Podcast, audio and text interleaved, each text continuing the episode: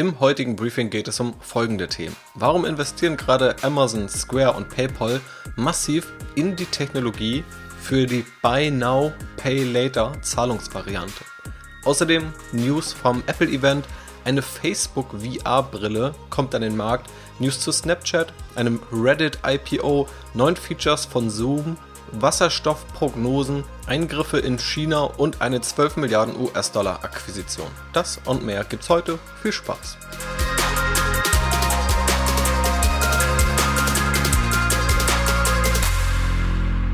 Ja, hallo und herzlich willkommen zum heutigen Podcast und zwar zum heutigen Briefing, in dem es wieder um aktuellste Geschehnisse auf dem Aktienmarkt geht starten wir mit dem ersten großen Thema für heute und zwar dem Thema Buy Now, Pay Later. Also jetzt kaufen und später bezahlen.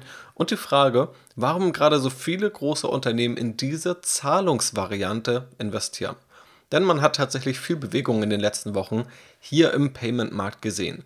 Und diese Buy Now, Pay Later Variante, auch BNPL abgekürzt, wird dabei ziemlich populär. Es startet mit Square. Square, unter anderem vom Twitter-Gründer ebenfalls eben mitgegründet und rasant gewachsen über die letzten Jahre, hat angekündigt, Afterpay kaufen zu wollen. Und das Ganze tatsächlich für eine Summe von 29 Milliarden US-Dollar.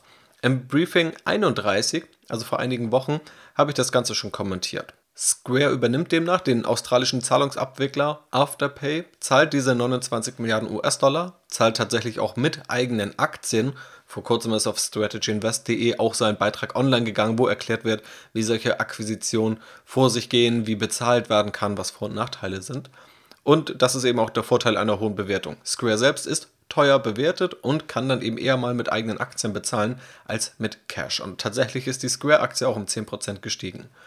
Kurz danach hat PayPal ebenfalls eine Akquisition angekündigt, denn für 2,7 Milliarden Dollar soll Paydi aus Japan übernommen werden, der dieses Buy Now, Pay Later Prinzip im Kern des Geschäftsmodells hat und Zugang zum asiatischen Markt bietet. Auch eigene BNPL-Features hat PayPal schon selbst integriert. Und Amazon hat ebenfalls angekündigt, für diesen BNPL-Bereich nun verstärkt mit der Firma Affirm zusammenzuarbeiten. Und das Ganze hat die Affirm-Aktie um bis zu 45% nach oben schnellen lassen. Im Peak waren es wohl sogar bis zu 48%. Also in wenigen Wochen haben wir gesehen, dass Square, PayPal und Amazon alle in diese Buy Now, Pay Later Technologie investieren. Woher kommt also das plötzliche Interesse an diesem Markt und an dieser Technologie? Erstmal müssen wir festhalten, je mehr Zahlungsmöglichkeiten es gibt, desto höher ist die Wahrscheinlichkeit, dass der Kunde eine für sich passende Zahlungsmöglichkeit findet. Buy Now, Pay Later erhöht also den Kaufabschluss, gerade dann, wenn Produkte etwas teurer werden. Wenn später gezahlt wird, entspricht das auch einer Art Kurzkredit, den ein Kunde vom Zahlungsabwickler erhält. Entsprechend könnte dafür also auch ein Zins als Erlösquelle anfallen, auch wenn das noch nicht immer gang und gäbe ist, gerade jetzt im Niedrigzinsniveau. Dann gibt es aber auch noch einen interessanten Twitter-Thread, der vom Firmenmitgründer und Investor Alex Rampel stammt, der spannende Einblicke in dieses Buy Now Pay Later Segment geliefert hat. Der hat das Ganze nämlich kommentiert und darüber hinaus noch einen spannenden Vorteil genannt, der mir vorher auch so nicht bewusst war. Er hält erstmal fest, dass Buy Now Pay Later als Technologie in der Frühphase ist, um Kreditkartenunternehmen wie Visa und Mastercard und damit tatsächlich viele hundert Milliarden US-Dollar an Börsenwert anzugreifen. Jede Transaktion per Kreditkarte beinhaltet fünf Parteien: den Konsumenten, die ausgebende Bank, das Netzwerk, also das Kartennetzwerk, das meist von Visa oder Mastercard stammt, der Acquirer bzw. die Acquirer Bank, die rechnet letztendlich mit dem Händler die ausgeführten Kartenzahlungen ab und dann eben am Ende der Händler. Die drei Parteien in der Mitte, die sich letztendlich um die Zahlung kümmern, erhalten keine Daten darüber, was gekauft wurde, also keine SKU, also keine Produktkennnummer. Und dieses Buy Now Pay Later Prinzip schafft jetzt ein paralleles Netzwerk, das mehr Informationen beinhaltet und an der ausgebenden Bank, dem Kartennetzwerk und dem Acquirer vorbeigeht. Außerdem wird dann am Ende noch der Produkthersteller, also nicht nur der Händler, sondern wirklich der Hersteller, Teil des Prozesses. Also der Händler ist dann beispielsweise der Walmart oder Amazon und der Hersteller ist dann aber beispielsweise Samsung, der nun mit dazukommt. Als Beispiel, also einen konkreten Anwendungsfall, Samsung möchte eine Ratenzahlung für das neue 1000 US-Dollar Smartphone anbieten. Wie sollen sie das aber machen, wenn das Smartphone in den Filialen liegt, bei Walmart, bei Target oder bei Amazon verfügbar ist, wenn jeder eine andere Kreditkarte nutzt und auch die ausgebenden Banken selbst keine Produktdetails sehen? Die Lösung ist eben hier Buy Now, Pay Later als Zahlungsmethode. Dann könnte nämlich produktspezifisch eine Ratenzahlung angeboten werden, für andere Produkte aber nicht. Und genau dafür wird dieses parallele Netzwerk gerade genutzt, eben für Ratenzahlungen oder bestimmte Finanzierungen, weil der Nutzen auch hier relativ klar ist, einfach weniger involvierte Parteien und mehr weitergetragene Produktinformationen. Perspektivisch können aber auch andere produktspezifische Angebote gemacht werden, wie Garantien auf bestimmte Produkte oder auch Rabatte. Dinge, die der Hersteller heute letztendlich nicht bestimmen kann über dieses Kreditkartennetzwerk.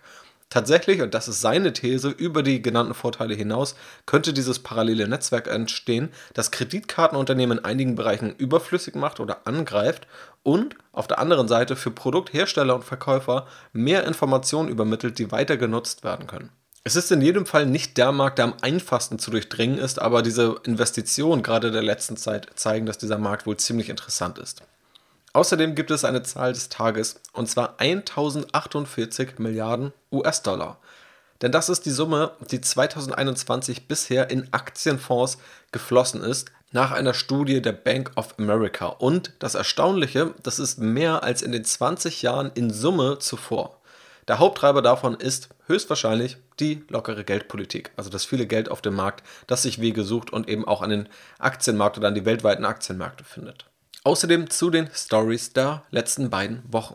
Es gab ein neues Apple-Event, unter anderem auch das neue iPhone, das iPhone 13.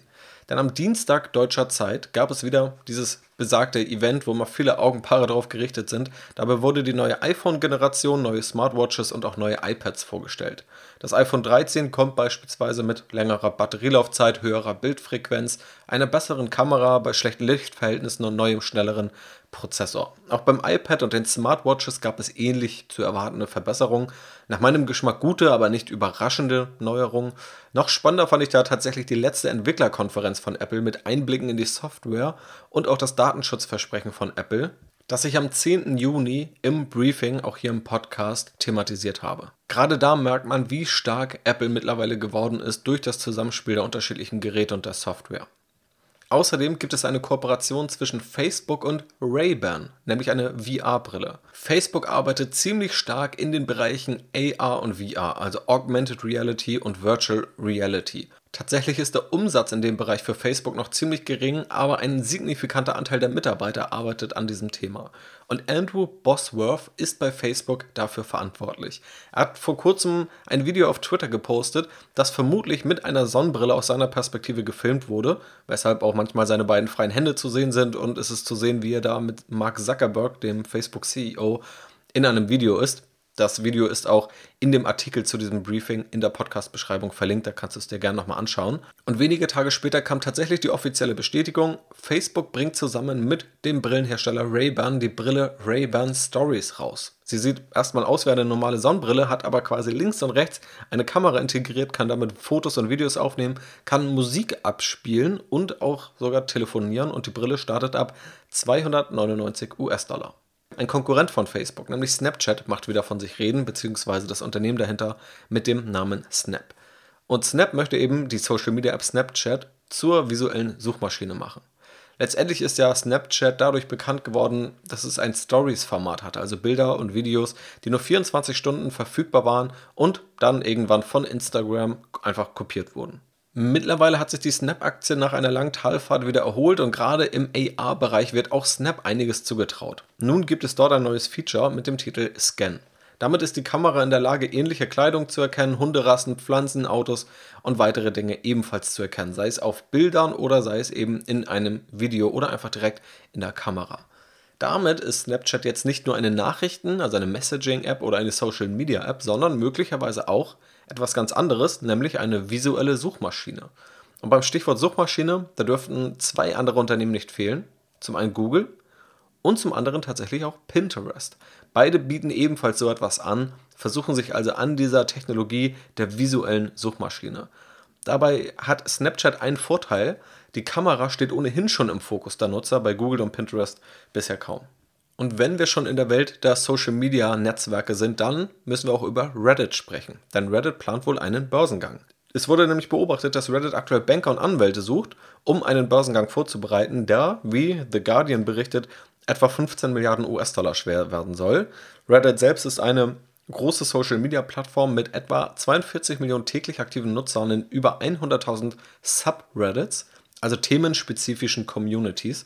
Und gerade in der Börsenwelt, und das war auch Thema dieses Podcasts, ist das Subreddit Wall Street Bets im Zuge der GameStop-Aktie populär geworden, wo eben Tipps ausgetauscht wurden, um Aktien zu kaufen oder sich gewissermaßen auch abgesprochen wurde, welche Aktie man kaufen sollte.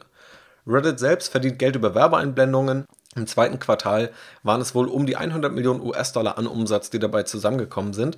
Neben bekannten Investoren wie Fidelity Investments und Andreessen Horowitz ist auch Tencent, also das börsennotierte Unternehmen aus China, in Reddit investiert. Ich halte dich natürlich auf dem Laufenden, was aus dem Reddit IPO wird. Außerdem ein paar kurze News zu Zoom, der Videokommunikationssoftware. Diese plant nämlich in Echtzeit Transkripte für bis zu 30 Sprachen und Übersetzungen für bis zu 12 Sprachen hinzuzufügen. Während man mit jemandem spricht, sollen also Transkripte und Übersetzungen möglich sein. Dazu sollen noch Whiteboard-Funktionen kommen, die dann außerhalb von Zoom, zum Beispiel auch in den Facebook Horizon Workrooms, zugänglich sein sollen. Also hier in dem VR-AR-Bereich, da passiert tatsächlich gerade relativ viel. China möchte außerdem Ant Financial, die Finanzsparte von Alibaba, die ursprünglich mal an die Börse gehen sollte, aufspalten. Gerade große Finanzdienstleister sind da Regierungen in China weiterhin ein ziemlicher Dorn im Auge. Außerdem wird der Markt für Wasserstoff sich bis 2050 vermutlich um den Faktor 4 vergrößern, also vervierfachen. Das sagt zumindest ein Report vom National Renewable Energy Laboratory, also NREL. Das ist in meinen Augen ein gutes Wachstum. Viele Wasserstoffaktien scheinen in meinen Augen aber deutlich mehr als dieses Wachstum eingepreist zu haben. Und Intuit kauft das E-Mail-Marketing-Tool und das CRM-Tool Mailchimp für die stolze Summe von 12 Milliarden US-Dollar. Mailchimp ist also ganz primär ein System für E-Mail-Newsletter und da Segmentierungen und Automatisierungen vorzunehmen. Vor einigen Jahren habe ich tatsächlich selber noch als Kunde Mailchimp genutzt. Den Newsletter gibt es aber immer noch. Da kannst du dich einfach entweder auf Strategy Invest oder auf aktienrebell.de natürlich kostenlos für eintragen. Interessant ist bei diesem Deal nicht nur die Summe, diese 12 Milliarden US-Dollar, sondern auch, dass Intuit selbst eine Steuererklärungs- und Buchhaltungssoftware anbietet und Mailchimp nun nochmal aus einem in meinen Augen etwas anderen Bereich dazu stößt. Die Produktpalette soll also erweitert werden durch diesen Kauf. Abschließend die Börsenweisheit des Tages und diese muss natürlich jetzt langsam mal wieder von dem Lehrmeister himself kommen, nämlich von Warren Buffett, der gesagt hat, der dümmste Grund, eine Aktie zu kaufen, ist, weil sie steigt. In diesem Sinne war es das mit dem heutigen Briefing. Vielen Dank, dass du dabei bist. Relevante Links, wenn du weitere Informationen möchtest, findest du in der Podcast-Beschreibung. Und wir hören uns nächstes Mal wieder. Mach's gut und bis dann.